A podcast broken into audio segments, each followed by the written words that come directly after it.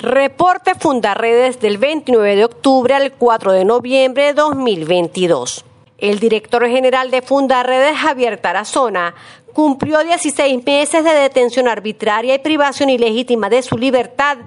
Múltiples denuncias han sido elevadas a instancias nacionales e internacionales por familiares del defensor de derechos humanos y activistas de la organización en rechazo a su injusto encarcelamiento.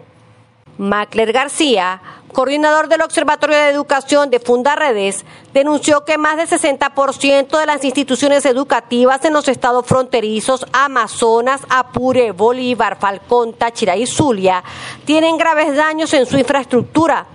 García también afirmó que los alumnos, maestros y la población en general han salido a protestar porque el Estado debe garantizar espacios para que los niños puedan continuar sus estudios. En un presunto enfrentamiento con funcionarios de la División de Investigación Penal DIP en Puerto Ordaz, Estado Bolívar, murió un hombre de 25 años apodado El Pampas. Según versión de los uniformados, la víctima estaba siendo investigada por robo y otros delitos contra la propiedad.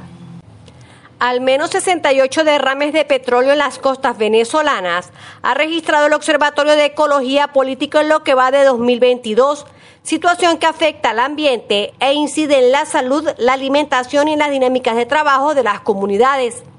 Las fugas en tuberías subterráneas, la falta de mantenimiento y el declive de la industria petrolera son las principales causas a las que los especialistas atribuyen que no haya un plan nacional de contingencia.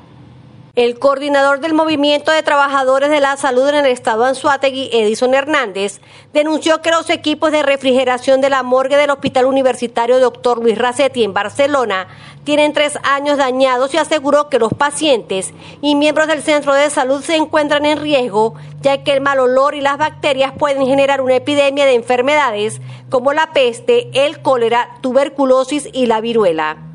Ocho emisoras de radio han sido cerradas en el municipio Colina del estado Falcón.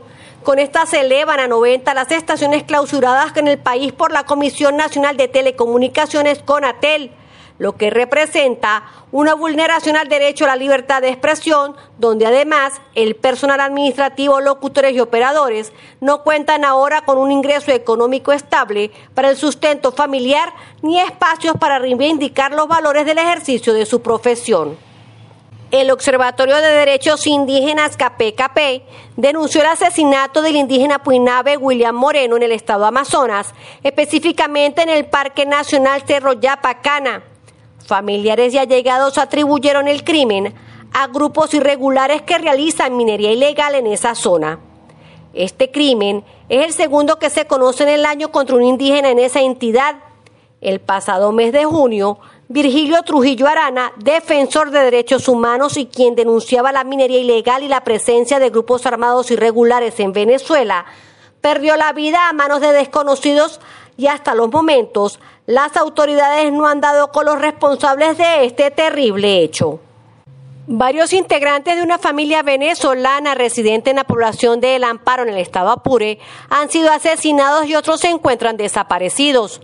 Entre las víctimas figuran el padre, la madre y un tío de cinco niños, quienes quedaron huérfanos y desamparados. La entidad llanera vive una espiral de violencia y criminalidad por las actuaciones de los grupos armados irregulares. Continúa la militarización en Tumeremo, Estado Bolívar, después de transcurrir una semana del desalojo de los mineros de Imataca, quienes denunciaron que funcionarios de las Fuerzas Armadas quemaron sus campamentos y la iglesia del pueblo. Las protestas por parte de los habitantes persisten ante las graves violaciones a los derechos humanos que han dejado estas acciones.